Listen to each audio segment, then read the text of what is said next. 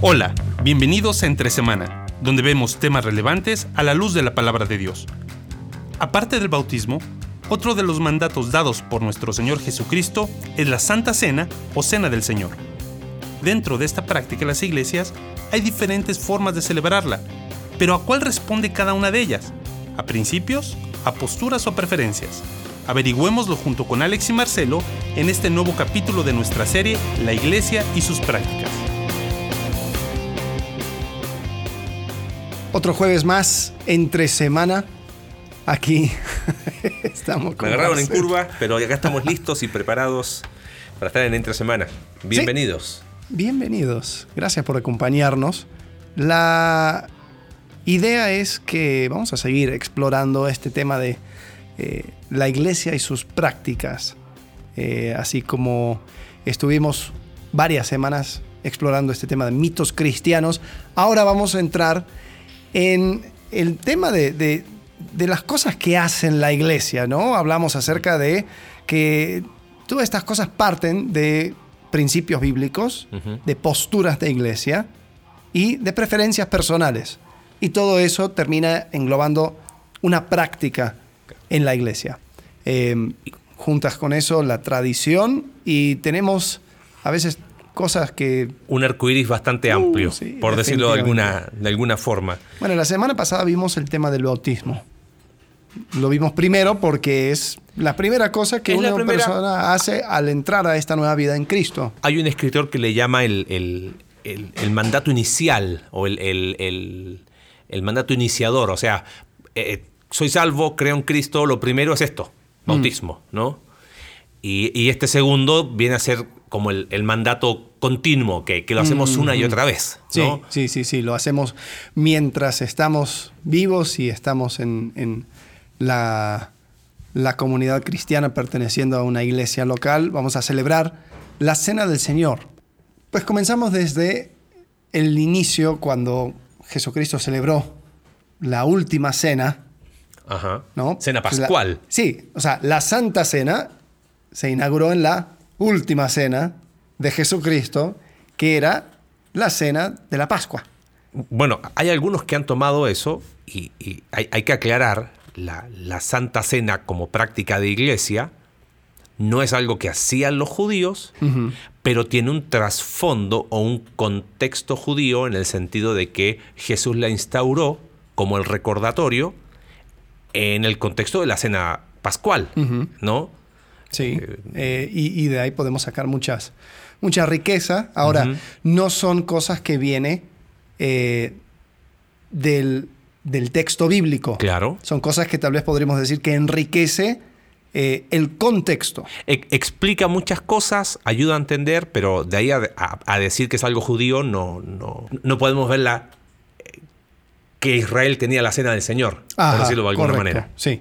Eh, bueno, veamos el, el texto inicial. De, de, dónde sacamos esto de la cena del Señor? Primera de Corintios creo que es, es, es clave porque él, lo que hace Pablo es dar la continuidad uh -huh. eh, de lo que hizo Jesús y, y, darle la continuidad para la iglesia, por decirlo de alguna manera. ¿no? Uh -huh. Ahí, Primera de Corintios capítulo, capítulo 11, Pablo dice, versículo 23, porque yo he recibido del Señor lo que también os he enseñado. O sea, uh -huh. había una enseñanza, uno lo ve en el libro de Hechos, sí. se juntaban para la comunión unos con otros, para el partimiento del pan, las oraciones. ¿Y, y en qué texto se da el mandamiento inicial? Mateo capítulo 26, institución de la cena del Señor, y mientras dice comían, tomó Jesús el pan, lo bendijo, y lo partió y dio a sus discípulos y dijo, tomad, comed, esto es mi cuerpo. ¿no? Uh -huh. Después lo mismo hace, hace con, con, la copa y en el libro de, de, Lucas, capítulo 22, que vendría a ser el, el, el relato eh, paralelo, eh, Jesús dice, esto es mi cuerpo que por vosotros es dado, haced esto en memoria de mí, mm. ¿no? Bueno, y, y, eso es la evidencia de que iba a ser una práctica. Exactamente. ¿no? Porque no era ese, solamente ese momento y los discípulos decidieron, ah, estuvo claro. bueno eso, vamos a seguir haciéndolo. Él dice explícitamente, haced esto en, en memoria, memoria, de, de mí. mí.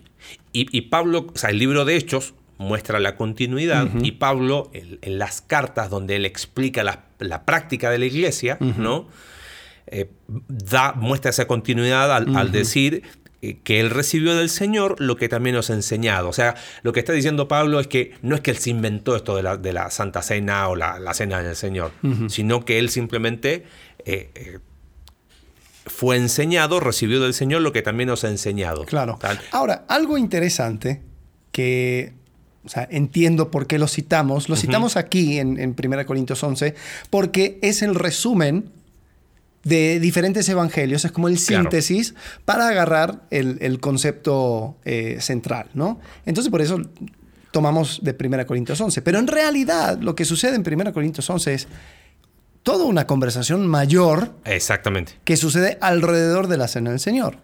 Y, y para entender Corintios 11 hay que ir quizás un poquito más atrás y sí. y, y todo, todo el contexto de la, de, de la carta, ¿no? Entonces, eh, pensando en la práctica, Sí. eh, instaurada por el Señor Jesús, practicada por, los, por la iglesia primitiva en el libro de Sí. Hechos, eh, explicada o sintetizada, como dijiste recién, por Pablo en Primera de Corintios. ¿correcto? Sí. Y, y la- los, la- los años de, de iglesia, por decirlo de alguna manera, muestran que ha sido una práctica eh, bíblica. Ahora, en, en la ejecución de esa práctica es donde empezamos a, a- a tener algunas diferencias. ¿Qué, qué es? ¿Es un, ¿Es un memorial? ¿Es un hacer memoria? Eh, ¿Hay algo mágico en los elementos? Mm. Eh, que, mm, la iglesia tradicional católica romana eh, enseña que, que el, que el- el elemento se transforma en, o sea, que el pan se transforma en el cuerpo y, y que Eso y se que el- conoce como la transubstanciación. eh, palabra compleja, esa, esa misma, ¿no? Eh, entonces uno literalmente recibe, eh, por eso se le llama sacramento, porque tiene la, la, el poder de comunicar algo sacro, ¿no?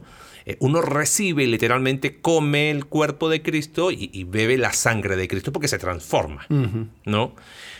Obviamente eso no tiene ningún asidero bíblico cuando, cuando, cuando Jesús dice, eh, este es mi cuerpo, obviamente no está diciendo que, que- que se transforma en, Sí. porque el, el- el concepto es hacer esto en memoria. ¿no? Eh, más bien es, eh, el énfasis no está tanto entonces en el, en el, en el memorial como tal, sino en el hacer memoria.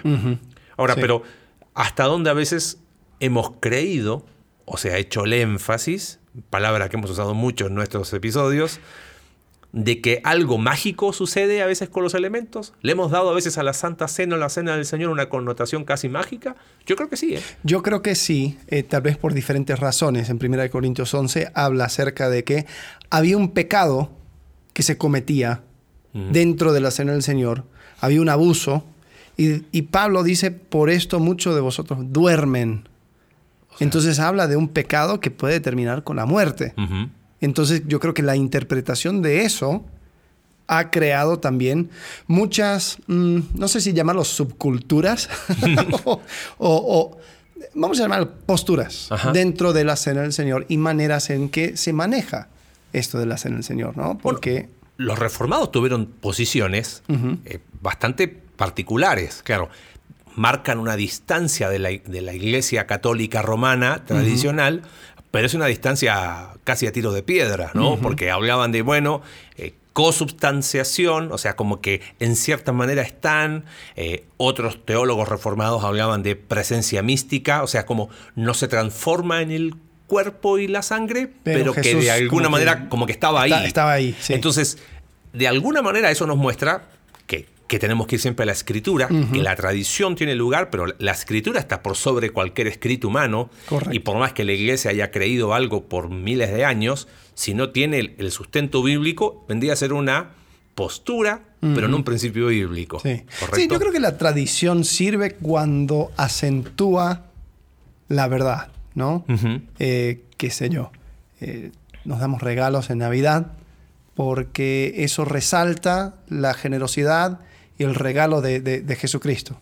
Es una tradición, ¿no? Entonces yo creo que cuan- cuando vemos una tradición que tal vez no tiene sustento bíblico, decir, ok, ayuda a resaltar algo, Claro, sí, pero, sí, pero entonces queda ahí. tiene su valor. De todas maneras, voy a tener este episodio grabado para mostrártelo en Navidad de este año y, y- y recordarte algo, algo que, que pueda resaltar tu generosidad. Bueno, después vamos a ver también la- las prácticas eh, navideñas. La iglesia, su práctica, la. Navidad. Uy, qué tema. Bueno, pero vamos, volvemos a la Santa Ok. Cena. Establecida por Cristo. Sí, eh, y antes de, de meternos ahí en, en que, que- que si hay algo mágico o no mágico, eh, ¿en qué cosas nos, nos ponemos de acuerdo?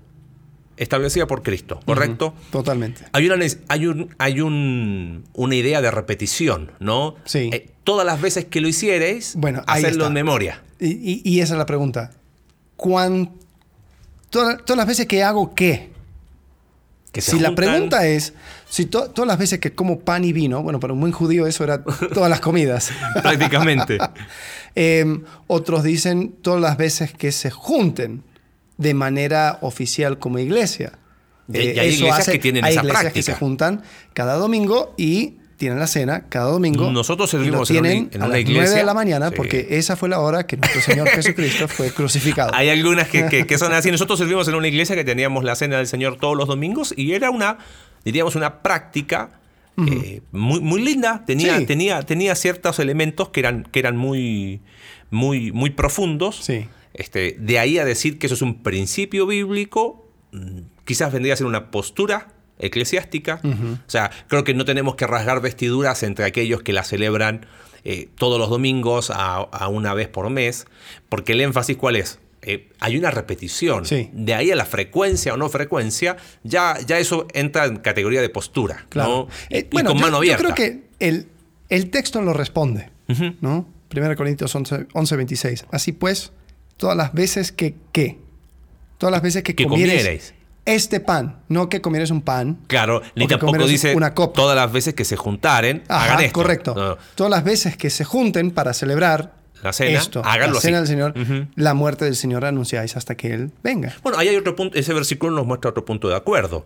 Eh, hay un beneficio espiritual para los creyentes y al mismo tiempo es una proclamación. Claro. Todos vamos a estar de acuerdo Sí. que ese es el espíritu de la cena del Señor. Hay un, hay un beneficio interno, por decirlo de alguna manera, y hay una proclamación externa. Sí. ¿no? Ese beneficio interno responde a que como iglesia, mente y corazón se enfocan en recordar el cuerpo y la sangre, y ya vamos a ver por qué son esos dos y no son otros, ¿no? Sí. Y hay un- un- una proclamación externa, al decir la muerte del Señor anunciáis. ¿no? Hasta que Él, él venga.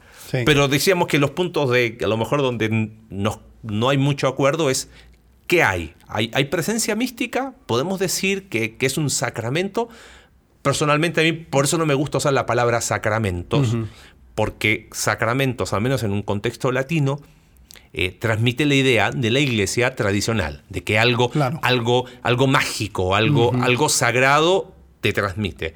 Y en realidad diríamos más bien que es un recordatorio, eh, donde los símbolos, la belleza de los símbolos no está en, en- en el símbolo en sí, sino en, en- en lo que simboliza, en lo que recuerda, ¿no? O sea, es pan y, y sigue siendo pan estando afuera o adentro del cuerpo y sigue siendo vino, jugo de uva estando Bueno, afuera tiene que del ser vino, tiene que ser jugo de uva. Eh. Bueno, Bueno, ya llegaremos ahí, ¿no? Pero lo que, lo que tenemos que decir, no hay sustento bíblico para decir que el, que el pan se transforma en el cuerpo o sí. que hay de alguna manera hay una presencia mística, No. tampoco. No, no, no. Lo haya dicho que lo haya dicho, ¿eh? sí.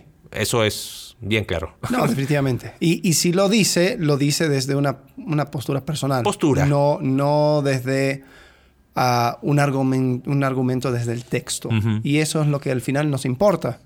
Eh, ahora, veamos también eh, el, el tema de quién puede tomar la cena, ¿no? Uy, Porque hay personas o hay iglesias que tienen una postura donde dicen, si estás en pecado, Ajá. bueno, ahí también tienen que definir qué significa estar en pecado, ¿no? o que están en disciplina. Eh, Ese será están- otro episodio está, para más adelante. Disciplina, eh, no pueden tomar la cena.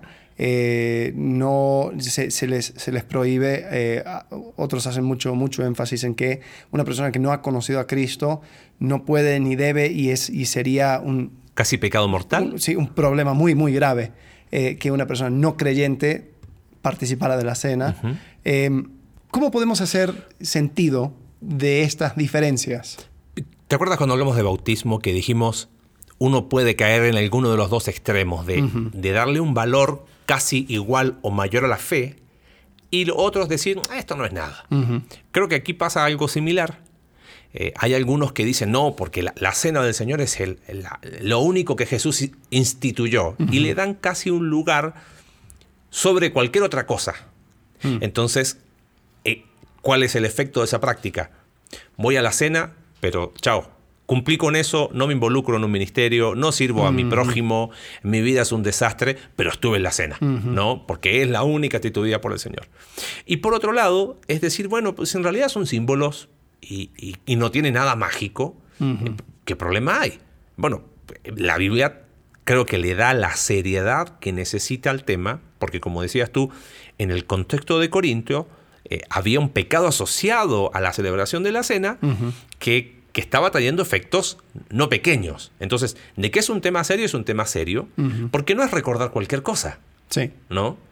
Entonces, bajo ese punto de vista, ¿quién, entre comillas, puede o debe estar en la cena? Quizás 1 Corintios capítulo 11, cuando dice, de manera que cualquiera que comiera este pan o bebiera esta copa del Señor indignamente será culpado del cuerpo de la sangre del Señor. Derribemos, bueno, este no es la serie mitos, pero pero ese concepto de indignamente a veces ha hecho un énfasis equivocado. Porque la pregunta es, ¿y quién es digno? Ajá. Y sí, nadie. ¿Qué, puede ser un domingo en la mañana? Hey, yo soy digno aquí, levanto la mano, denme a mí. Veamos de dónde viene este, este asunto. Retrocedamos. Veamos aquí en 1 Corintios capítulo 11, versículo 20 en adelante. Dice, cuando pues os reunís vosotros, esto no es comer la cena del Señor. Entonces, parece que los, los corintios estaban haciendo algo, pero, pero estaban distorsionando eh, el que espíritu. Se, decían que se reunían por la cena Ajá. y hacían y hacen cualquier otra cosa. Y, explica, dice, porque al comer cada uno se adelanta a tomar su propia cena. Y uno tiene hambre y otro se embriaga. Pues que, ¿no tenéis casas en que comáis y bebáis? ¿O menospreciáis la iglesia de Dios y avergonzáis a los que no tienen nada? ¿Qué os diré? ¿Os alabaré? en esto no os alabo. Y ahí dice, porque yo recibí del Señor, etc. Mm. Parece que en aquel entonces estaban, la cena del Señor era más, era más como cena. Y, traían comida. Ahora, iban haciendo un énfasis equivocado en que la comida era comida y yo vengo y traigo mi comida para mí y mi familia hmm. y punto. Entonces estaban dejando a un lado a los demás. Estaban dejando a un lado a su prójimo. Y, decía que uno, uno se embriagaba, el otro tenía o sea, uno tenía demasiado, el otro no tenía nada. Y otro terminaba embriagado. Ajá, y, dice, no, o sea, el, punto no es comer para saciarte. Eso, hazlo en tu casa. E, eso te iba a decir. Me llama la atención el verso 22, porque dice, no tenéis casas en que comáis y bebáis. O sea, ¿qué te está diciendo? La cena del Señor terminó siendo eh, lo último de importancia y lo más importante era lo que sucedía eh, antes. ¿No? No sé si... Sí, casi como que uno traía un bife de chorizo y decía, mira, yo tengo un bife, uh, qué rico, vamos a celebrar y vamos a celebrar con un buen asado. Y, era como que, ok, pero se están olvidando. Y yo, yo creo que, muy en lo personal, creo que para protegernos de eso, hemos ritualizado la cena del Señor hacer una copita y un pancito. Y como que nos caímos del otro lado, ¿no? Sí, y porque dejamos a un lado el aspecto comunitario. Yo creo que la comunidad es lo que está en el centro de toda esta controversia. Porque si, si saltamos toda la explicación que se suele leer y vamos al versículo 27, dice, de manera que cualquiera que comiera este pan o bebiera esta copa del Señor, indignamente será culpado del cuerpo y de la sangre del, del Señor. Dice, por tanto, pruébese cada uno a sí mismo y coma así del pan y beba de la copa. Porque el que come y bebe indignamente, aquí dice, sin discernir el cuerpo del Señor. Ahora, aquí cuando habla del cuerpo del Señor, ¿de qué está hablando? ¿Está hablando del pan? ¿O está hablando de, la iglesia? Yo creo de su prójimo. De, las dos, pero ni siquiera es del pan, o sea, es del prójimo, pero al mismo tiempo es del simbolismo de. Creo que la palabra clave ahí es esa, sin discernir. Sea, sin entender de qué se trata esto. Bueno, eh, o sea, si continúas leyendo, responde solo, ¿no? Se, se, responde solito, dice, porque el que come dinero sin discernir el cuerpo del Señor, juicio come y bebe para sí, por lo cual hay muchos enfermos y debilitados entre vosotros y muchos duermen. O sea, esto era un pecado serio. Dice, si pues nos examinásemos a nosotros mismos, no seríamos juzgados, mas siendo juzgados somos castigados por el Señor para que no seamos condenados con el mundo. Dice, así que, conclusión, hermanos míos, cuando os reunís a comer, esperaos unos a otros. Si alguno tuviere hambre, coman su casa para que no os reunáis para juicio. O sea, ¿cómo evito este juicio considerando a los demás? Si tengo hambre, como mi casa. Dice, las demás cosas pondré en orden cuando yo fuere. Entonces, la conclusión aquí... No sabemos cuáles eran las demás cosas porque no estábamos en el tiempo. Desafortunadamente ¿no? no, no, no, fuimos parte de esa conversación, pero lo que podemos sacar, eh, yo creo que se ha manejado mal este concepto de el comer indignamente. Muchos lo mm. toman como el que come y bebe y participa de la cena del Señor teniendo pecado, no confesado. Claro. Ahora, yo creo que el tener pecado no confesado y, participar y deliberadamente no querer confesarlo porque tú tienes un, corazón en rebelión, porque también están los, me olvido, no lo tomo en cuenta, ni sabía, ¿cómo vas a confesar lo que no sabes? ¿no? Pero si con rebelión llegas a la, a la, mesa, pues también, o sea, no estás realmente en el espíritu de lo que estás haciendo. Claro. Pero yo no creo que, que está hablando de eso explícitamente, eh, porque si no, la conclusión fuera, sería otro. La conclusión en este pasaje. Sería vayan y confiesen sus pecados. Exacto.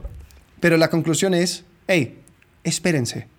Considérense los unos a los otros. La comunión del cuerpo no se debe quebrar por una razón. En este caso, la razón era que, que estaban siendo no estaban teniendo límites o estaban siendo descontrolados en lo que comían y bebían y estaban distorsionando el enfoque, no se estaban reuniendo para lo, para lo que debían. Exacto. Ahora, pensando en la práctica, ¿no? Creo que no está mal la invitación a decir, bueno, antes de participar de la cena, a reflexionar. Pero a veces hemos caído en una práctica que yo creo que primero no tiene sustento bíblico y es peligrosa. ¿A cuál me refiero? Bueno, vamos a participar de la cena del Señor. Si hay algún pecado que no has confesado, tienes un minuto ahora en silencio para que los confieses. Si hay algo como que el énfasis no malintencionado es eh, arreglo mis cuentas un minuto antes de la cena del Señor, participo de la cena del Señor y ahora tengo gracia de Dios por 30 días hasta, hasta la próxima cena o por 7 días si, si, lo hacen eh, todas las semanas, ¿no? Entonces, a veces sin mala intención, ese énfasis termina distorsionando una práctica mm. y terminamos cayendo en el mismo ritual eh, que, del cual salimos, ¿no? Porque si quitas el, el aspecto comunitario, de la cena del Señor, ¿qué terminas haciendo? Pones demasiado énfasis en el, en el acto, en el pan y en la copa. Y, lo que termino haciendo es, me, clavo en eso y olvido a los demás. Entonces, todo el tema de Primera de Corintios era eso, unidad, unidad, unidad. se necesitan, tienen que estar unidos. Entonces, participan los que primero los que son creyentes, obviamente, ¿no? Y que de alguna manera están en armonía con el cuerpo de Cristo. Porque pensando en capítulo 11, lo que decías recién, eh, cuando os reunís como iglesia, oigo que hay entre vosotros divisiones y en parte lo creo. O sea, claro. Eso era el, enfoque. Ese era el enfoque. O sea, vamos a. es, la, es, es parte de, la adoración comunitaria. Ok. Entonces, si, si yo tengo esta perspectiva de la cena del Señor, ¿cómo debo preparar mi corazón para participar de la cena? Para mí es me enfoco en Cristo porque en Cristo tengo una familia que se llama iglesia. Hmm. Y juntos como iglesia saturo mi mente, mi corazón de, de quién es Cristo y específicamente llama la atención los dos elementos, porque es el cuerpo y obviamente no responde al, hecho de la muerte física y los latigazos que a veces se ha dado ese concepto, sino la encarnación, ese misterio de 1 Corintios capítulo 3, ¿no? Eh, porque sin encarnación no hay salvación. Claro. ¿no? Y la sangre en el sentido de, de la vida en lugar de, ¿no? Es en quien tenemos redención por su sangre. Mm. Me, me- me- me clavo ahí, mi mente se satura de eso, pero no en una actitud de, de aislamiento, sino en una acción comunitaria. Por eso lo hacemos juntos. Claro. Bueno, te, te tiro un paréntesis, ¿no? Eh, eh, hace eh, varios domingos atrás celebramos la Cena del Señor en la contingencia. Sí. Entonces, animamos a que las familias de la iglesia tuviesen los elementos cada uno en su casa y que lo hacíamos como iglesia juntos, solamente que no estábamos juntos físicamente por esta situación. Un pastor amigo me escribió y me dice, oye, pero ¿no sientes que, se, que va en contra del espíritu de la, de la cena del Señor hacer algo así? ¿Cuál, ¿Qué versículo bíblico tendrías para sostener eso? Eh, eh, al principio no entendí muy bien. Después entendí un poquito cuál es el contexto. Claro, hay iglesias donde la cena del Señor es como. Nos puede faltar cualquier cosa menos la cena del Señor. Ajá. ¿Viste? Y le dan una connotación casi sobre eh, a quién recordamos. O sea, Claro, claro. ¿no? Eh, pero de forma natural. Estuvimos juntos, solo que no estuvimos juntos físicamente, Sí. ¿no? Pero en el mismo espíritu. Y creo que eso hace, hace la diferencia, decir, tengámoslo. Pero fue una situación excepcional Sí. por la contingencia. Sí, no sería una cosa que haríamos. Eh, Todo cada, el tiempo, Claro, cada cada, uno en su que- casa, que no, porque, por algo estamos juntos. Sí, ¿no? Fue una situación excepcional que, que respondió a ¿por qué no hacerlo? No tanto a no, que la cena del Señor y porque si no estamos en pecado, no. Simplemente fue algo espontáneo, ¿no? Eh, ahora, pensando en quién participa, eh, ¿qué sucede si alguien no creyente en, en- en la repartición de los símbolos eh, agarra pan, agarra jugo y participa? ¿Qué hacemos? ¿Pecado, no pecado? La- No, hay que, hay que llegar y quitárselo de la boca. Hay que tener- Y arrancar. hay que tener, hay que, ¿cómo se llama? Tener un equipo Un de. equipo SWAT. Un equipo SWAT. Obviamente no vamos a promover, yo creo que es una opinión personal, promover que una persona que no conoce a Cristo participe porque no. ¿Cómo va a recordar aquello que no cree? Claro, le, le quita valor a lo que representa. Claro. Pero puede pasar en una práctica que de Sí. repente alguien tomó y, y- y fue de visita y pensó que. Bueno, Pues- primero yo le sugeriría, pensando en eso, el que lo invitó le diga, eh, bro, esto lo hacemos los que creemos en Jesús, uno. Y si por A o por B lo hace, no hacer ningún escándalo al respecto. ¿Pero por qué razón? Porque imagínate que tuviésemos una policía tipo, no sé cómo dijiste recién, eh, equipo SWAT. un equipo SWAT que diga, oh, viste, se, se encienden las alarmas, aquí hay un... quin". Todo el enfoque de Cristo, todo se perdió Mm. porque nos rasgamos vestiduras. No lo vamos a promover, no, no invitaría a una persona que no cree en Cristo a participar de la cena del Señor bajo ninguna circunstancia, pero como no podemos controlar quién entra y quién no entra a un servicio en la iglesia, puede llegar a pasar. Sí, sí. Y, y- Por eso lo hacemos públicamente, participan, Claro. etcétera, etcétera, ¿no? sí. Yo, yo creo que en, en esto es interesante por, por el, el, no en- el no ver todo lo que implica. ¿no? estas instrucciones en la cena del Señor, termina causando la misma cosa del cual Pablo quiso advertir. Porque ¿qué, ¿Qué sucede con una iglesia que tiene los, los que están en disciplina, los que están en pecado, atrás, que, que- Oh. que no pueden tomar la cena, que ahí están cabizbajos, se les señala, no, Mm. esta persona, esta persona, esta persona por los próximos, las próximas semanas no puede tomar la cena? Causa división. Bueno, no vamos era a hablar... justamente lo, Claro. que, lo que Pablo estaba diciendo, esto es lo que no quiero. No quiero acep- excepción de personas. Pablo está, aquí estaba hablando tal vez de una, una diferencia socioeconómica Claro. o una diferencia pues, donde las personas simplemente no, no consideraban al, al que no tenía. Bueno, tiraste, tiraste una bomba para, para episodio posterior y es el tema de disciplina en la iglesia. Eh, no, no nos vamos a meter ahora porque ya no nos, no nos da el tiempo, pero, pero ¿hasta dónde una persona que está siendo restaurada necesita estar aislada de la comunidad? Mm. ¿O cuánto más necesita una persona que está siendo restaurada recordar que Cristo le salvó Mm. y que el pecado que ha cometido no, no, no puede ser tomado con liviandad y por lo tanto necesita re- recordar quién fue el que le salvó y la sangre de Cristo que le limpia todo pecado? Es como que es, es- hay una, una contradicción. Pero bueno, Sí. vamos a hablar de eso cuando hablemos de disciplina. Eh, no, no garantizamos que sea el próximo episodio, pero de que está dentro de los que vamos a hablar, lista, está, en la lista, ¿no? Sí. Bueno, cerremos con algunas cosas prácticas. A ver. ¿Con qué hacerla? ¿Qué tipo de pan? Obviamente pan kosher, Ah. eh, pan sin levadura. Eh, Bueno, algunos dicen que era el pan ácimo y la palabra griega ácimo es pan con levadura. ajá. No sé. ¿Lo hacemos con vino, sin vino? entendamos que esto sucede en un contexto de Mm. Pascua. Eh, yo, bueno, la, la iglesia de, de mi papá, donde, donde estuve muchos años, eh, ellos sí lo hacen con pan sin levadura. Ujú. Y es interesante porque pan sin levadura tiene marcas. Y es algo puramente de mi Claro. imaginación, pero eh, es casi como que al ver el pan Mm.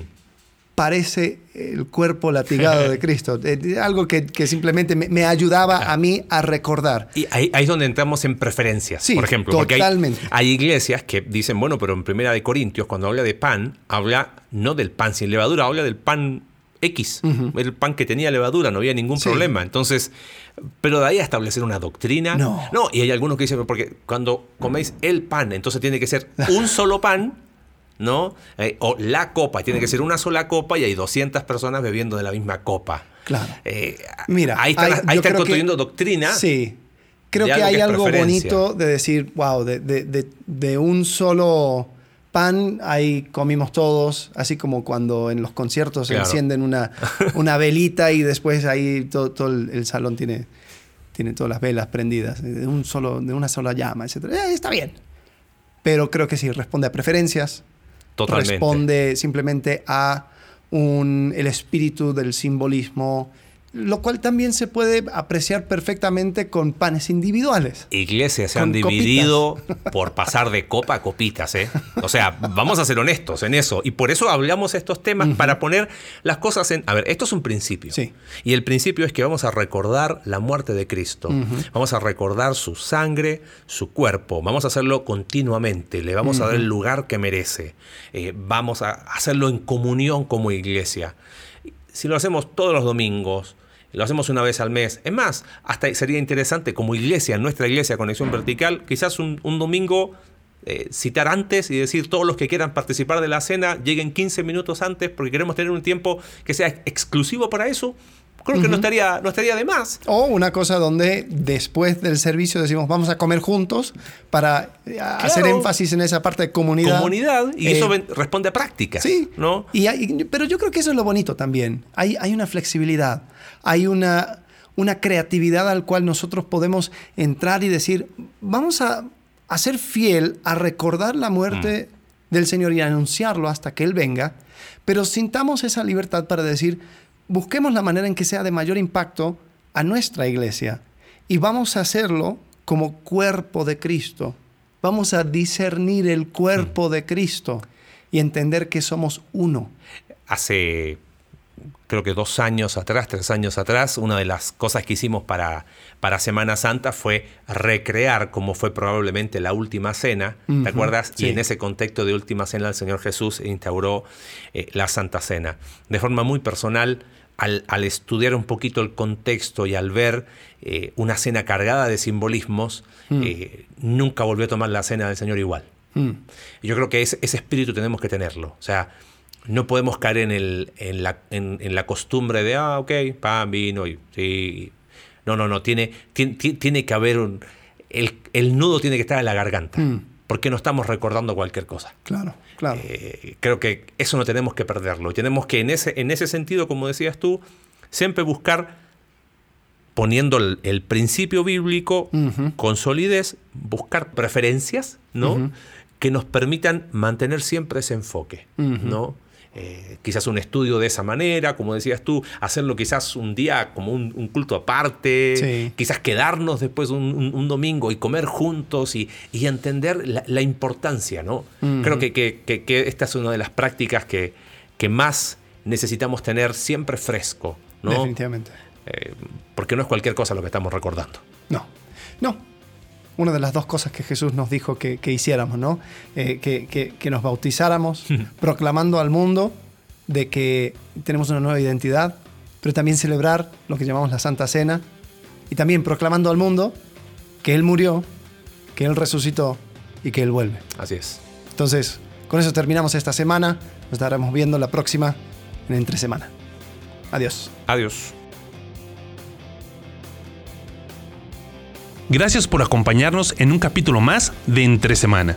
Recuerda que puedes seguirnos a través de nuestra página web Iglesia Conexión Vertical Diagonal Entre Semana, Spotify, Apple Podcast y Google Podcast. Hasta la próxima.